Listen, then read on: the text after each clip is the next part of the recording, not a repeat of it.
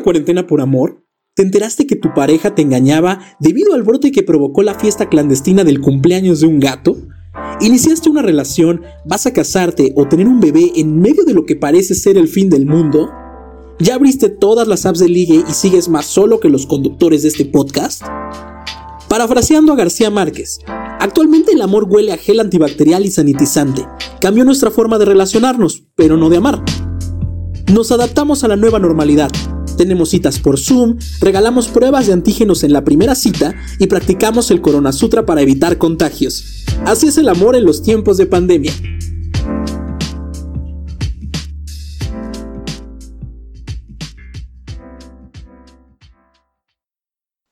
Hola, ¿cómo están? Les doy la bienvenida a nuestro estreno de Diversificándonos. Yo soy Tania Juárez. Yo soy Arad Sereno. Yo, Berenice Rosales. Y bueno, es la primera vez que eh, nos escuchan a través de Spotify, YouTube o la plataforma en la que nos estén escuchando, eh, ya sea que estén haciendo ejercicio, que estén en la cama, que estén haciendo el quehacer. A lo mejor hoy no les tocó escuchar los cumbiones de siempre o la música de su mamá y dijeron, pues vamos a echarnos un podcast. Este, pues aquí estamos con Diversificándonos, eh, un concepto que nació en Año Nuevo y pues que apenas, pues no tiene mucho, de hecho, tomó forma y el día de hoy vamos a hablar de algo muy acorde a las fechas, eh, al mes del amor, cómo nos ha afectado la pandemia, el amor en los tiempos de la pandemia. Queremos agradecerles por estar aquí en este proyecto. Estamos tratando de repensar de nuevo el amor. Y de ahí surgió la idea de hablar de, en este contexto del Día del Amor y la Amistad, pero con un amor diferente.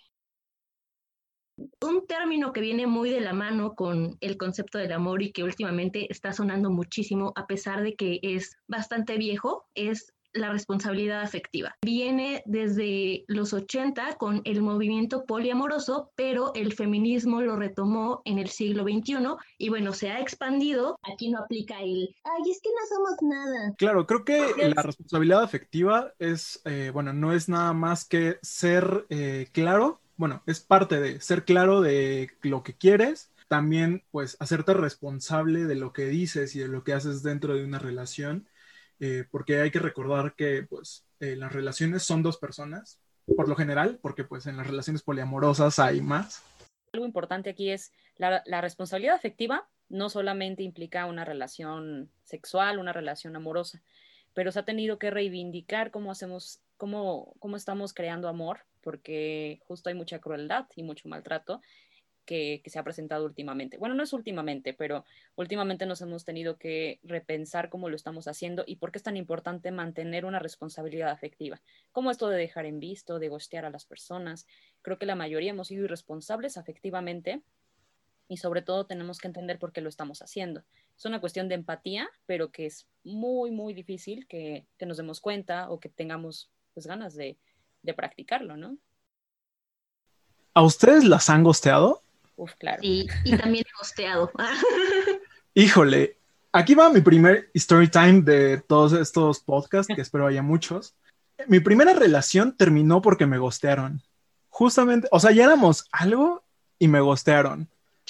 Hay un consenso en común de cómo debemos dirigirnos hacia las personas. Por eso hablaba de que la responsabilidad afectiva no solo tiene que ver con el amor, sino con cómo tratas a, las personas que están a tu alrededor, de tu familia, otro tipo de personas. Pero lo interesante en este punto del amor es que solo tratamos a veces mejor y tenemos este consenso de cómo tratar a las personas que están a nuestro alrededor, pero no a nuestras parejas. Pensamos que si es una relación casual, sexo, entonces ya cambia la situación y pues ya no te trato con, no es, no es cariño, el, el decir afectivo no es cariño, sino se deja de tratar con cierto respeto y responsabilidad sobre lo que la otra persona siente. Creemos que la etiqueta pareja o noviazgo es lo que nos hace ser responsables afectivamente, ¿no? Es como de, ah, como eres mi novia o eres mi novio, sí, voy a ser responsable contigo, no te voy a gostear, te voy a procurar, voy a pensar en tus sentimientos, ah, pero si no eres mi pareja, si nada más eres alguien con quien estoy disque saliendo, o alguien con quien tuve una aventura de una noche o una relación abierta, entonces tus sentimientos no importan. Y no es así, los sentimientos de todas las personas con las que nos involucramos sexoafectivamente importan. Y debemos ser responsables de ellos, debemos ser conscientes. Un dato moralista, ¿no? Este, de cómo debes actuar, pero dejando la moralidad de lado, en realidad se trata de eso. No importa qué tipo de vínculo sea, o sea, y también qué tipo de consenso tengas en el momento en el que iniciaste esta relación, porque justo estás relacionándote con una persona y las cosas cambian y estamos sujetos a cambios. Entonces, entendiendo esto y partiendo desde este punto, se pueden tener mejores relaciones y tener menos problemas, ya sea quien dañe o, quien sea víctima en este caso, porque las cosas son de dos. O de tres o de cuatro. o sea, depende. Nosotros, nosotros no juzgamos, no juzgamos. Entrando en materia sobre el amor en tiempos de pandemia, las noticias que han surgido a partir de pues, de esta pandemia y referentes al amor. Hemos revisado mucho noticias, no solo sobre los datos del coronavirus y cosas que, son muy relevantes para nuestras vidas, sino hay cosas muy, muy fuertes sobre infidelidades y cosas comunes en la vida cotidiana, pero que en pandemia incrementa el riesgo, por supuesto, porque este tipo de, de actos crueles pues llegan a afectar a una familia, han llegado a también, pues sí, a provocar muertes. Entonces, también nos hemos centrado un poquito en ver esto y, lo, importante aquí que entra el concepto de responsabilidad afectiva. Sí, claro, eh, o sea, una pandemia cambia completamente la forma en la que nos relacionamos con la gente, la forma en la que creamos vínculos, en la que los mantenemos, incluso, incluso las cosas que hacíamos eh, antes de la pandemia, eh, como una boda, una fiesta, han cambiado. Y de hecho yo encontré una noticia algo curiosa respecto eh, a las bodas. Ahorita se las comparto, pero quiero saber qué tiene que decir Bere al respecto. También les iba a compartir una noticia que encontré que me pareció, es que justo es esto, ¿no? Parecen noticias así chuscas, divertidas, y es como de, ah, no manches, qué, qué chistoso que sucedió esto, pero al final de cuentas no conectamos en que son personas a las que les están pasando cosas, ¿no? Yo encontré una noticia de un chico de Argentina de la localidad de Selva, que bueno, este chico se encontró con otra chica que vivía en Córdoba. Esta chica acaba de regresar de España, total que pues le contó sobre su viaje. La chica le dijo que tenía síntoma de coronavirus, pero pues obviamente no estaban pensando con la cabeza. Tuvieron relaciones sexuales Después este chico no fue responsable afectivamente ni de la salud de sus amigos y se fue a una carnita asada, ¿no? Y ya en la carnita asada le dijo a sus amigos, no, pues es que salí con esta chica y pues acaba de regresar de España, sí tenía síntomas, pero pues de todos modos sucedió. Y mejor los amigos fueron responsables y le fueron a decir a las autoridades lo que estaba sucediendo y bueno, pues ya, tuvieron que localizar a la chica que regresó de España, aislarla, también aislar a su marido, que bueno, no sabemos si es su marido o su exmarido después de esta infidelidad. Y además de todo eso, aislaron a toda la comunidad de Selva. O sea, lo que provocó una infidelidad, no solo esta ruptura o probable ruptura amorosa, sino también el aislamiento de toda una localidad. Sí, está muy, muy fuerte. Estuve también revisando yo en redes sociales. Hace tiempo encontré algo en... Es el perfil de una doctora. Y justo hizo un llamado muy importante hacia la gente sobre la falta de, responsabilidad afectiva que existe, porque decía ella que le había llegado, ya tenía un paciente que era la segunda ocasión que ingresaba al hospital por coronavirus. Eh, en primer, pues eso ya es muy, muy pesado, ¿no? La gente que, ha tenido familiares en el hospital y que ha, pues ha sufrido ya el efecto del virus, pues sabe lo que es esto, ¿no? Él ya estaba ahí, pero en esta segunda ocasión se le juntaron las esposas, ¿no? Y sí, suena como muy, eh, programa de chismes. Pero la Rosa de Guadalupe. Suena, telenovela. Y suena telenovela. pero acá lo impactante de esto es que, o sea, lejos de que la gente pueda burlarse y mira cómo mantenía dos relaciones, es algo bastante duro porque puso en una encrucijada al hospital porque no sabían a quién darle informes. O sea, los tiempos no están tampoco para justo darle tiempo a la gente. Eh, ellos, los, los doctores apenas pueden con, con el, con el virus. Con la carga de pacientes. exacto. O sea, creo que hay muchos cargos como para ver si el señor irresponsable efectivamente, cuál, a qué esposa vamos a darle informes. Entonces tuvieron que indagar y hacer una investigación para saber a quién le debían de dar eh, y a quién le correspondía cualquier información sobre el paciente. Este, esta noticia, pues sí, está, me pareció a mí muy fuerte porque la doctora estaba muy enojada y justo, hablaba de eso. Nosotros llevábamos, ella comentaba en sus redes, llevamos mucho tiempo intentando contrarrestar los efectos del virus, ustedes no entienden, hizo un regaño, por supuesto, y, aterrizó con esto.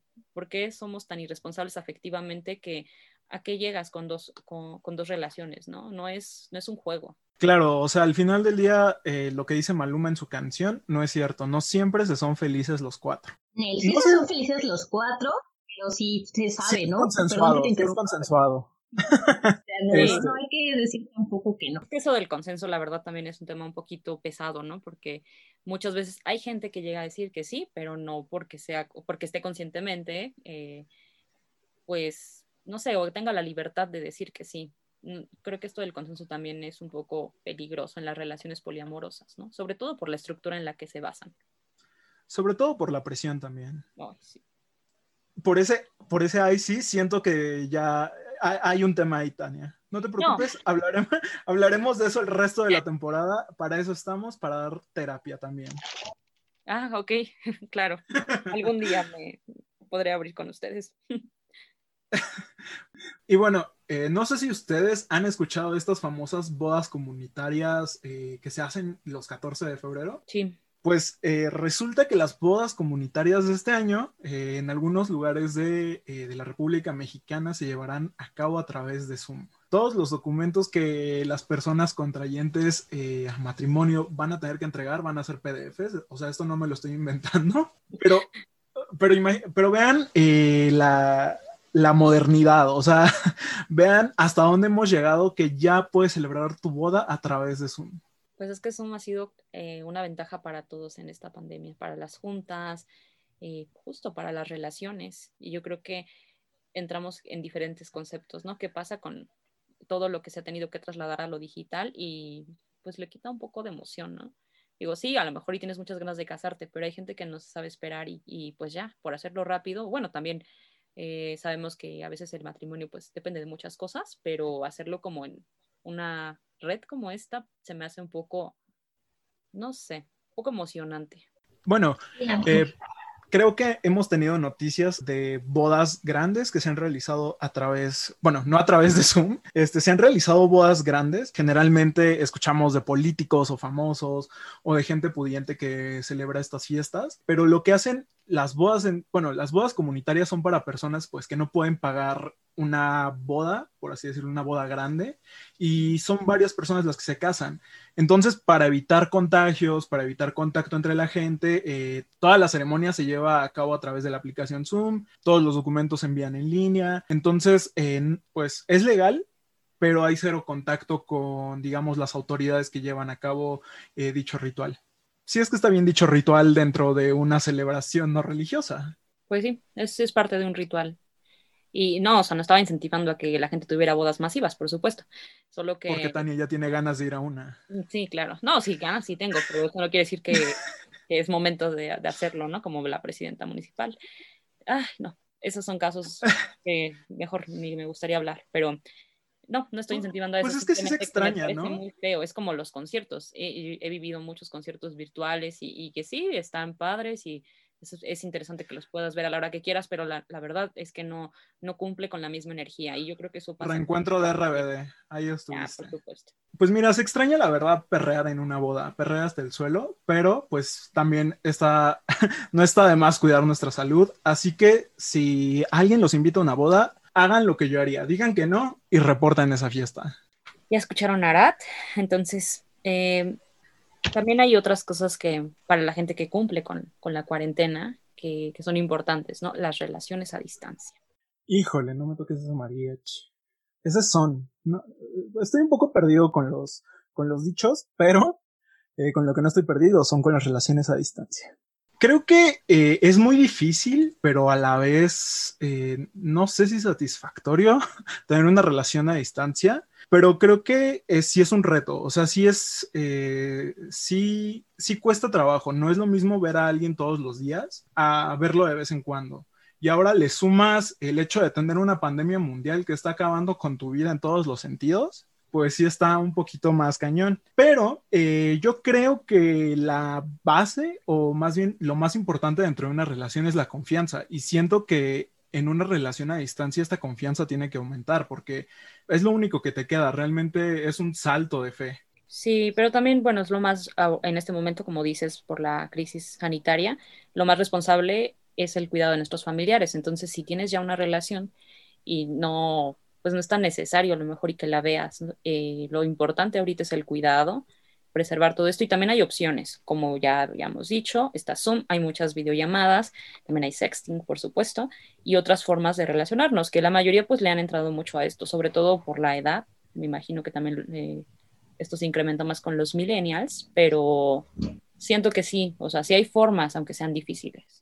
Yo por experiencia propia les digo que eviten tener relaciones a distancia. Tuve una relación a distancia hace mucho tiempo, no estábamos en época de pandemia, sé que ahora es muchísimo más complicado, pero neta, si pueden, evítenlo, es horrible, no, se necesita mucha madurez emocional y como dice Tania, creo que el sexting es importante, pero hay que recordar que tenemos que tener sexting seguro, ¿no? O sea, por más que confíes en tu pareja, nunca enseñes tu cara, no enseñes tus tatuajes, no enseñes ninguna seña particular. Justo lo que decías, es una cosa de confianza, pero no nada más para sextear. Creo que es una cosa de confianza en todos los sentidos. Es una cosa de confiar en el otro plenamente. Creo que tú y yo estamos como en situaciones eh, paralelas, tú en contra, yo estoy a favor. El amor es amor.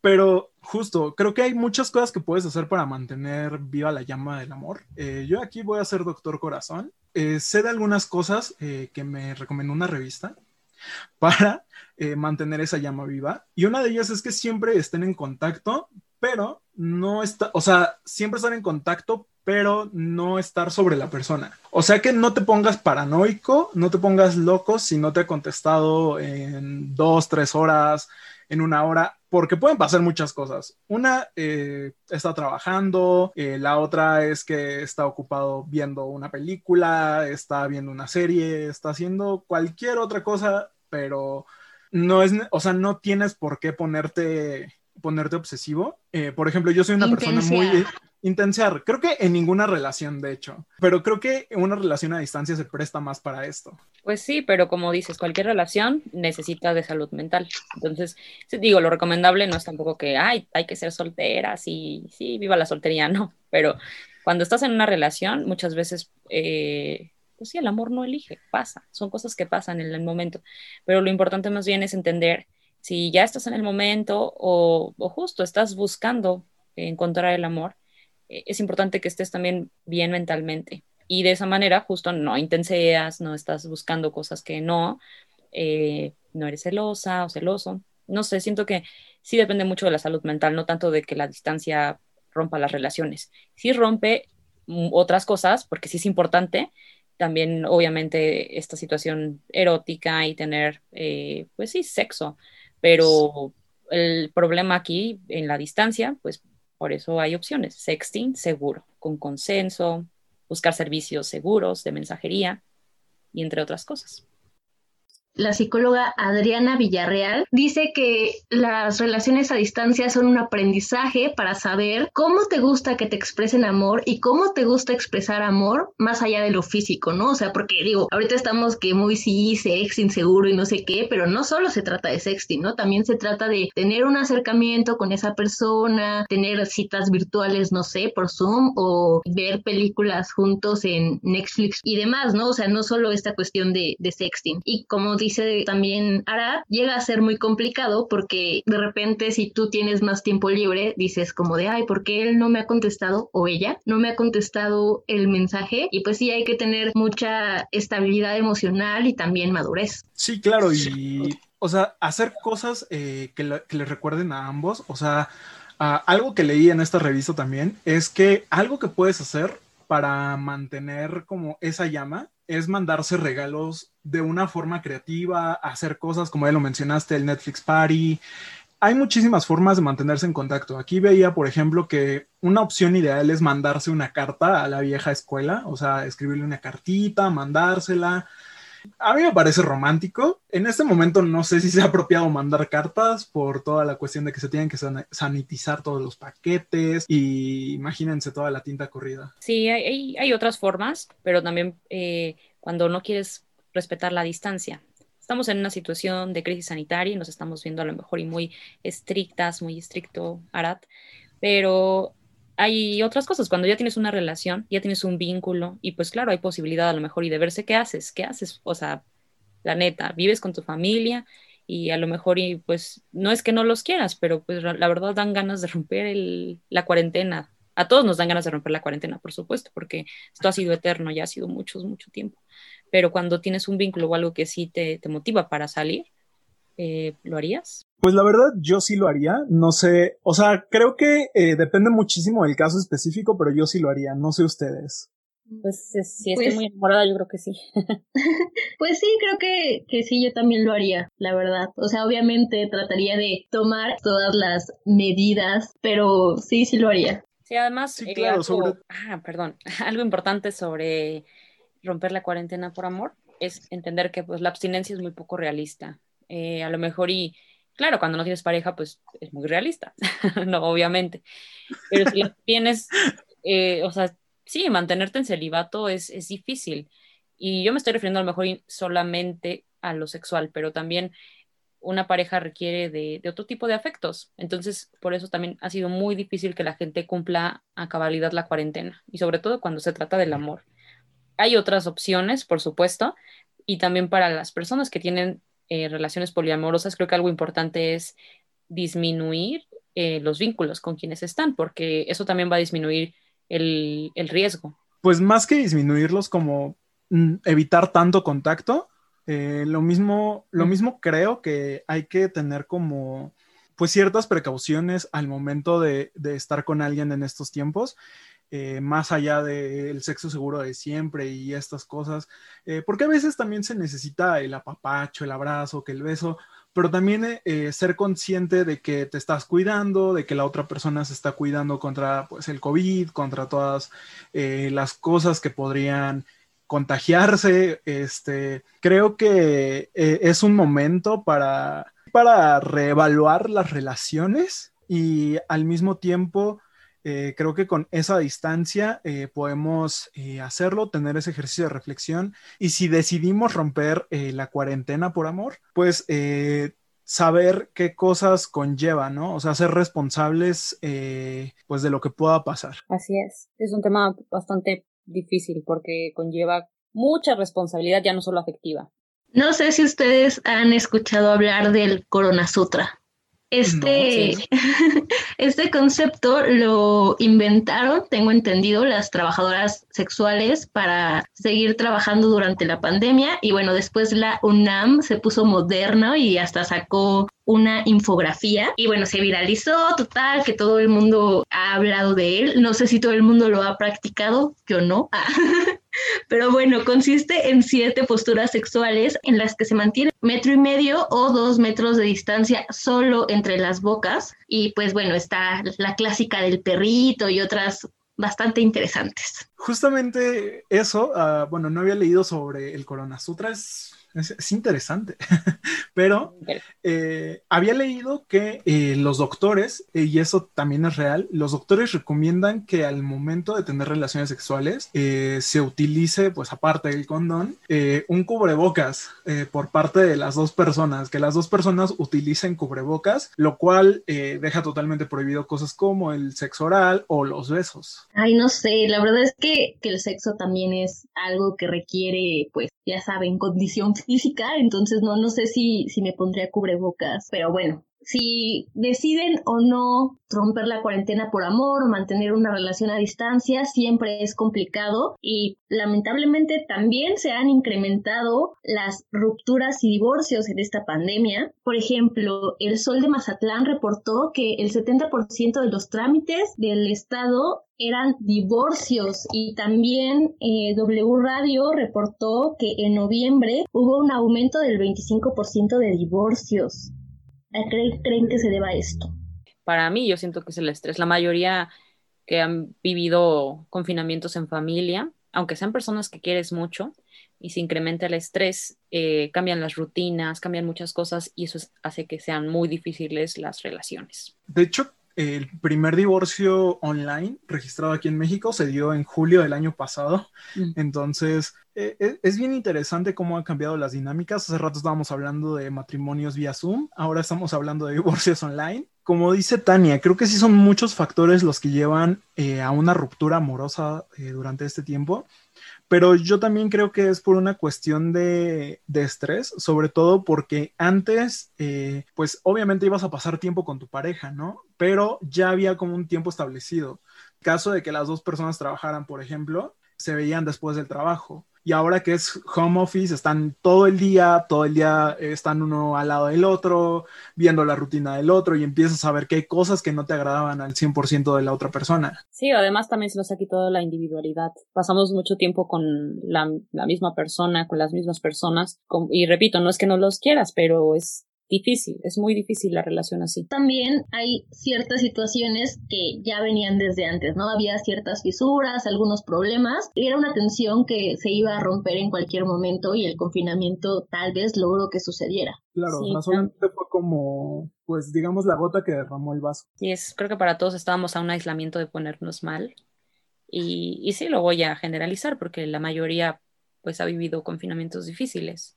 Todos hemos tenido dificultades pero también hay que entender cuando la situación no ha sido derivada de la pandemia y, realmente la relación estaba quebrada, cuando hay que dejar la relación, cuando es momento de dejarla.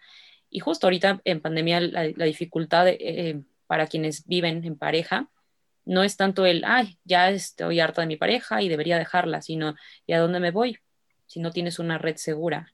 ¿Qué harías si, nos dejamos? ¿Qué hacemos? Pero la situación a lo mejor ya no es llevadera, pero pues nos vemos como obligados a, dejar, a, continuar con relaciones que no son sanas. Si están ustedes pasando por un momento de ruptura y no saben qué hacer, Laura Palomares, directora del Centro de Salud Mental Avance Psicológico, recomienda equilibrar los momentos de soledad con actividad social, obviamente pues con precauciones. Lo segundo es no estalquear, por favor, yo sé que tienen la necesidad de saber sobre la vida de esa persona, pero no lo hagan, eso solo les va a generar ansiedad. Y por último, generen rutinas satisfactorias, o sea, salgan a caminar con precaución, coman saludable, vean una película, traten de no clavarse en este tema. Yo sé que es doloroso, todos hemos pasado por rupturas, y pues ahorita es mucho más difícil, pero hay que salir adelante. Claro, sobre todo es distraerte. Creo, que en cualquier tipo de relación después de terminarla, estés o no estés en pandemia, lo importante es distraerse, eh, buscar alguna alternativa que no nos haga pensar tanto en el tema. Eh, una de las cosas que yo les recomendaría sería seguirme en TikTok para que yo les mande mi mejor recomendación de TikToks. Eh, Vera y Tania pueden avalarlo. Y lo avalo. Es la mejor curaduría de TikToks en la vida. Son personalizados. Por favor, sigan a Arad. Arad, da tu usuario, por favor. Eh, mi usuario en TikTok es My Life as Arad. Ahí, me encuentran y yo les mando los mejores TikToks para sus rupturas. También sube TikToks divertidos, sin camisa. ¡Uh!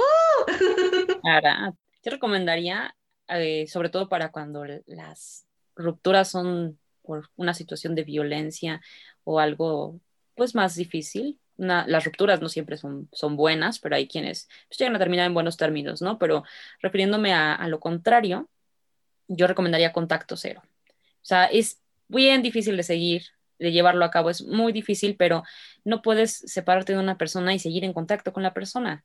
Es, no, bueno, sí, sí puedes, pero no, no debería ser, no es algo ideal, sobre todo porque requerimos de un tiempo y de un espacio para las rupturas, necesitamos volver a recuperarnos. Entonces, eh, para llevar o, que sea llevadero este contacto cero, también se recomienda expandir nuestras redes de cuidado. Muchas veces en las relaciones obsesivas estamos dentro de, pues, de un círculo tóxico.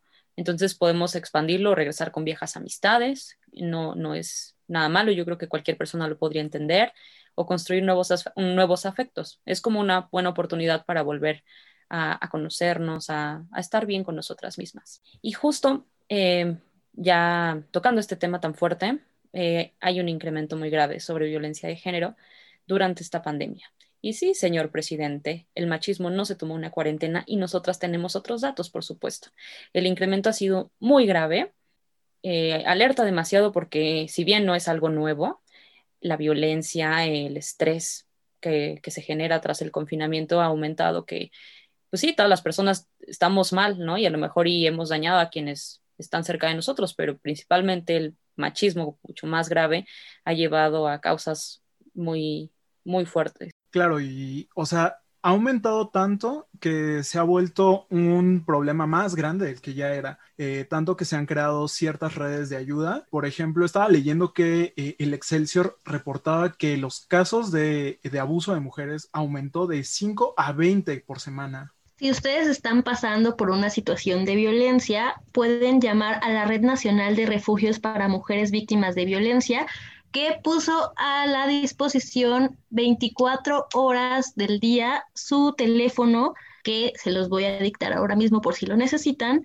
es 55 56 74 96 95 para la capital o 800 822 44 60 a nivel nacional.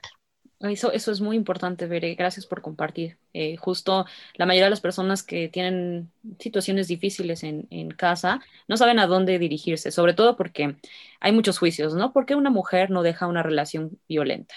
Y a la mayoría de los juicios, pues tienen que ver con que, ay, es que le gustan los golpes, ¿no? O la mujer es adicta a la adrenalina. Yo he escuchado mucho, muchas veces eso, y yo creo que es una de las cosas menos científicas y más horribles que, existen, ¿no? Sobre el por qué una mujer no deja una relación. Digo, eh, hay que entender que estamos bajo un sistema, un sistema muy, muy pesado y que sí oprime, aunque suene muy repetitivo y todo, pero también la pareja te llega a hacer sentir culpable, muchas veces no tienes redes de apoyo y no tienes una oportunidad de salir y hay relaciones que debilitan y debilitan tanto que es muy difícil de poder salir, ¿no? De creer que, que hay una oportunidad, algo nuevo para, pues, para tu vida, que no sea esa relación. Es súper complejo porque muchas veces incluso una misma se juzga y, y, piensa que no tiene otra solución, que es lo que tiene que vivir y no es así. Lo cierto es que si no tienes red de apoyo cercana, si no tienes amigas, porque recordemos que muchas veces cortan los vínculos afectivos de las víctimas, si no tienes esas redes de apoyo, puedes buscar ayuda fuera de... Yo sé que suena súper fácil decirlo. Claro, además hay que entender que todo está basado en los mitos del amor romántico. Eh, ellos, pues sí, han sido la base de, de, de, un cuestionamiento sobre lo que hacemos. Es una construcción cultural, es una construcción social eh, que hemos aprendido. Y hemos aprendido bastante bien que creemos que el amor todo lo puede, todo lo soporta, y entonces ahí vamos y soportamos y toleramos cosas que no son tolerables. Y no toleraríamos con otras personas, pero con los vínculos afectivos resulta bastante fácil caer en este juego y en este truco de, del mito. Además, en una situación como la que estamos viviendo actualmente en el mundo, es mucho más difícil eh, salir de esas relaciones, pensando que los lugares como albergues o lugares donde te puedas refugiar eh, pueden estar llenos de otras personas. Entonces, mantener una sana distancia, tener eh, pues cierto cuidado sobre ti también puede ser algo difícil. Entonces muchas veces muchas personas deciden quedarse porque de alguna forma eso también es algo seguro. Y bueno, pasando a, otros temas, este, creo que eh, hay otros grupos en esta pandemia eh, de los que también debemos hablar, por ejemplo, la comunidad LGBT y la forma en la que nos relacionamos con el mundo. Pues si bien, digamos, las aplicaciones de citas no son exclusivas para nosotros, existe pues un mito de que nosotros las usamos más. Creo que es diferente, ¿no? O sea, creo que más bien en este lado heterosexual, las aplicaciones para ligar se usan para conseguir una noche de pasión, ¿no? Y para la comunidad LGTB tengo entendido que son más bien para encontrar el amor verdadero. Pues puede ser por ahí, pero también hay que entender que el, una de las aplicaciones pioneras en estas eh, cuestiones de citas es Grindr. Grindr surgió en 2009 y surge por esta necesidad del creador, Joel Simkey, quien tuvo esta ingeniosa idea de buscar personas cerca de su comunidad que también fueran gay y, y así poder relacionarse. Es algo, bueno, para él lo consideraba como algo más fácil y es una red pionera de ahí, por supuesto surge Tinder y ya hemos a lo mejor y, revisado otras cosas como eh, Badoo eh, y diferentes, diferentes aplicaciones, pero la pionera surge por el movimiento. Claro, además hay que tomar en cuenta que como heterosexual siempre ha sido mucho más fácil eh, ligar, digamos, en persona, en vivo. O sea, como una persona heterosexual no tiene eh, pues esos complejos sociales, no tiene esas limitantes que dirán, de cómo van a reaccionar las personas al momento de abordar a alguien, digamos, en un bar, en una tienda. Digamos que eh, para una persona heterosexual, eh, una, una, un encuentro en persona es mucho más fácil que para una persona de la comunidad LGBT, pues por todo lo que acarrea, o sea, por todos los estereotipos, por todos los estigmas que existen y pues por todos los prejuicios sobre todo. Sí, además, bueno, la tecnología también ha revolucionado las formas de, creer o, de, de crear amor, ¿no? Como te decía, eh, tal vez en esta aplicación de Grindr tenía una intención sobre buscar amor. Eh, Bere dice, ¿no? Tinder em, ha significado más encuentros casuales. Y sobre ya me exhibiste que era Tinder, ¿a qué tal si yo no quería decir qué aplicación era? Tinder. bueno, Tinder, Tinder también revolucionó un poco, pero el lado heterosexual. Y, justo Tinder es quien popularizó eh, las apps de citas. De hecho, yo conocí a mi ex por Tinder, pero ese no es el tema. Este, el año pasado Tinder eh, pues tuvo un crecimiento exponencial bastante, bastante grande. De hecho, eh, Tinder es parte de un grupo eh, que se llama Match Group, me parece, sí se llama Match Group, y no solamente es dueño de Tinder, es dueño de Mythic, OkCupid, or Time y otras, otras aplicaciones de citas. O sea que básicamente el grupo que está detrás de Tinder eh, tiene un monopolio eh, sobre las aplicaciones de citas. Y además de Tinder existen otras aplicaciones como Bumble, que esta semana empezó a cotizar en la bolsa porque fue otra aplicación que repuntó y eh, pues empezó a generar muchísimo, muchísimo dinero pero además de esto, hay también cosas oscuras detrás de Tinder. A ver, cuéntanos. Pues son muchas cosas. Pues son muchas cosas. Por ejemplo, la ¿ustedes se han preguntado cómo monetiza Tinder? Pues existe esta eh, la forma de pago, ¿no? Para saber, creo que quién, a quién sí le gustas y cosas así, ¿no? No, la verdad no estoy muy segura. Sí, existe el Tinder Premium, pero eh, ¿tú lo has pagado? No, nunca, jamás lo haría. ¿Conoces a alguien que lo haya pagado? No, no que yo sepa, porque creo que la gente no te va a decir, ay, sí, pagué Tinder Premium. No, la gente no pues anda por la vida diciendo eso. Resulta que el algoritmo de Tinder está hecho para que no ligues. ¿Qué? El, el, algoritmo de Tinder está hecho para que te quedes enganchado en la aplicación y sigas este, viendo fotos, sigas viendo perfiles y así mostrarte más publicidad. Desde hace algunos años Tinder incorporó publicidad y pues como no muchos usuarios se suscriben a las funciones premium, decidieron pues meter publicidad dentro de la aplicación y el algoritmo empezó a funcionar de tal forma de que no hagas match o de que se reduzcan tus posibilidades de hacer match. Tinder es el culpable de que no encuentre el amor de mi vida. Pero no, o sea, no es la única. Por ejemplo, en Bumble, al principio, los usuarios eran más hombres que mujeres. Aproximadamente un 90% de los usuarios eran hombres, mientras que un 10% eran mujeres. Híjole, no sé. Muy fuerte. Además, creo que la dinámica de, Tinder está muy relacionada con el marketing y es algo, pues, peligroso. Como consumidores deberíamos entenderlo. Que, ¿qué hace, qué hace Tinder? ¿No? Tienes que comparar, elegir y comprar. Prácticamente es como si utilizaras a las personas como si fueran un producto. Y yo creo que, bueno, yo no, no es que esté en contra, nunca he abierto Tinder, pero siento que eso es muy, no sé, lo voy a decir porque es a lo mejor y mi juicio, muy vacío. O sea, comparar personas y ya eliges y rápido. Creo que eso le quita como el romanticismo a las cosas. Para algo casual tal vez, pero para encontrar el amor creo que es muy evidente que ahí no se encuentra. Justo tengo una amiga que dice que Tinder es como coleccionar estampitas, ¿no? O sea, porque obviamente no es que te metas al perfil de la persona y leas su descripción, o sea, la verdad es que la mayoría no lo hacemos, solo le damos que sí o que no, dependiendo la primera foto. Y, y sí, es algo muy vacío, muy banal, pero también es algo que en esta cuarentena nos ha ayudado, entre comillas, de cierta manera, con la soledad, ¿no? O sea, por ejemplo, en abril del año pasado, cuando empezó la pandemia, recuerdo que una de estas facilidades de premium es que puedes interactuar con personas de otros países. Tinder abrió esta posibilidad para las personas que no tenían premium, creo que fue por tres meses. Por ejemplo, yo hablé con chicos de Australia, de India, de Grecia y fue como un intercambio cultural. Muy internacional. Y me internacionalicé esta pandemia, amigos.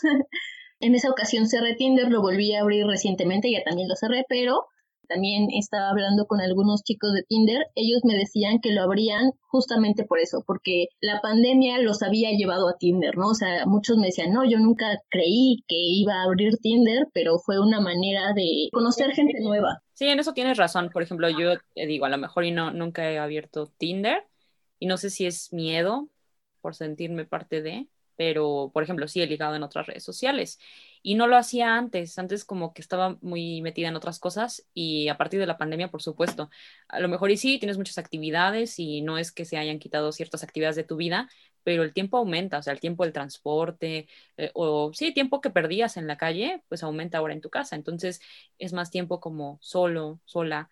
Y, necesitas otras cosas, ¿no? Y, claro que requerimos de vínculos. Y muchas veces cuando te sientes mal no hay vínculos, a lo mejor y, y cercanos que quieras, ¿no? Como con los que quieras hablar, ya sea amigos, o sea, buscas gente extraña, es, es raro, pero eso pasa y así han surgido muchos ligues de cuarentena. Y bueno, también hay que mencionar que no solamente eh, pues hay personas reales en estas aplicaciones, hay bots en estas aplicaciones y hay personas contratadas por las mismas aplicaciones para hacer match con usuarios, para convencerlos de que contraten premium o para mantenerlos aún más enganchados. Así que si algún día te sientes emocionado porque hiciste match con alguien muy guapo o con alguien muy guapa, probablemente sea eh, algún trabajador de Tinder o de alguna otra aplicación que esté ahí nada más para mantenerte enganchado. Gracias por destrozar nuestras ilusiones de encontrar el amor verdadero en Tinder, Arat. Gracias. Pero hay que, hay que, ya hay que entrar a otro tema porque esto ya me está volviendo loca, la verdad. ya es momento a lo mejor y de que abra Tinder, pero pues me quitaste las ganas, Arat. Gracias. De nada. Las personas que se han encontrado el amor verdadero y que sí. claro que se ha visto este, como esto como efecto de la pandemia, los embarazos y las bodas. Pues sí, ha habido un incremento muy fuerte en embarazos y bodas. Yo no sé, ustedes, Arat, Tania, si les pasó, pero de repente como desde finales del año pasado y principios de este hubo una ola de embarazos y de compromisos y bodas en redes sociales. O sea, neta, entrabas a Facebook, a Twitter, y todo era eso, ¿no? De hecho, hasta yo dije, espérense, todavía estamos muy chiquitos, amigos. O sea, bueno, yo tengo 26 años y la mayoría de mis amistades tienen esa edad y muchos dirían que, que, ya no es un embarazo adolescente, pero yo todavía me siento muy chiquita. Diría Katy Perry, una bebé no puede educar a otra bebé. pero bueno, volviendo a esto, un fenómeno llamado baby boom, que es eh, estos embarazos que se dieron al final del año pasado, que sí, fueron productos del confinamiento y que ahora van a ser bebés o, bueno, niños llamados pandemias. Pues sí, imagínate, o sea, estás casado o estás con tu pareja y no tienes nada más que hacer que hacer la tarea, pues es obvio que ahí va a pasar algo. Pues sí, pero por ejemplo también en, en este fenómeno de los compromisos y las bodas, es algo que los expertos no veían venir porque pues es un tiempo de incertidumbre, ¿no? También los embarazos, o sea, es una época de incertidumbre, es el fin del mundo. Yo no estoy en contra de que se casen. Mundo, no, espérate. de que se casen y tengan bebés. Invítenme a sus baby showers y sus bodas virtuales. Yo voy a asistir, pero pues sí es algo extraño, ¿no? Es como... Pero nunca es un buen momento para tener un bebé. O sea, sí, nos vemos muy negativos, la, la, verdad, ¿no? Porque siempre hay un problema, siempre hay un conflicto, nunca hay estabilidad y, y, eso te lleva a un panorama eh, extraño en el que no, no podrías tener un hijo, no deberías tener un hijo. Pero también pasa que muchas personas quienes eh, decidieron irse a vivir con sus parejas, eh, justo hacer estos compromisos y no importando la pandemia, ahora sí formalizar, pues ha sido porque justo pasan más tiempo juntos, eh, se redujeron los contactos para quienes respetan muy bien la pandemia y, y, la cuarentena lo que han hecho sobre todo es pues no salir con amigos, pero tal vez solo limitarlo a la pareja. Entonces eso es algo muy importante. Y quizá eh, el aumento de compromisos o bodas sea por eso mismo, ¿no? O sea, por la incertidumbre de que no sabes qué va a pasar mañana. Eh, ¿Cuántas noticias no hemos visto de personas eh, que se comprometen en su lecho de muerte durante eh, su estancia en el hospital producto del coronavirus? Yo ninguna, pero suena a un capítulo de Grey's Anatomy. Yo he visto varias noticias a, a parecidas e incluso de bodas que se realizan eh, dentro de los hospitales por lo mismo. Que por cierto, esta incansable serie va a dedicar su siguiente temporada a esta etapa del coronavirus.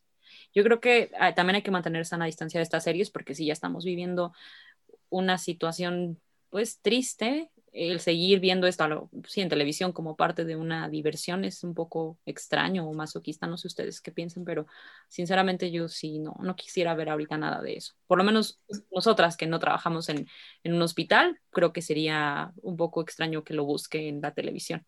No sé, yo dejé de ver Grey's Anatomy en la temporada 11, creo que debieron haberle dado un final digno hace mucho tiempo y sí, también apenas me enteré que en la temporada 17, que creo que es la que ya está ahorita en transmisión, iban a abordar este tema y la verdad es que justo pensé lo mismo, o sea, dije, si ya estoy harta de vivir la pandemia, ¿por qué voy a buscar ver la pandemia en una serie de la que quiero, con la que quiero distraerme, ¿no? Entonces, sí está muy extraño el asunto. Claro, y siempre lo podrías hacer en La Rosa de Guadalupe, que ya llevan también como seis meses haciendo capítulos sobre el coronavirus. Y algo que me sorprende eh, no es la pandemia, es que Grey's Anatomy tenga 17 temporadas. Yo nunca he visto ni un solo capítulo. Ay, amigo, yo te la recomiendo de la primera a la temporada 11, después de la de que, eh, bueno, no voy, me iba a dar spoilers, pero no hasta la temporada 11 es lo mejor.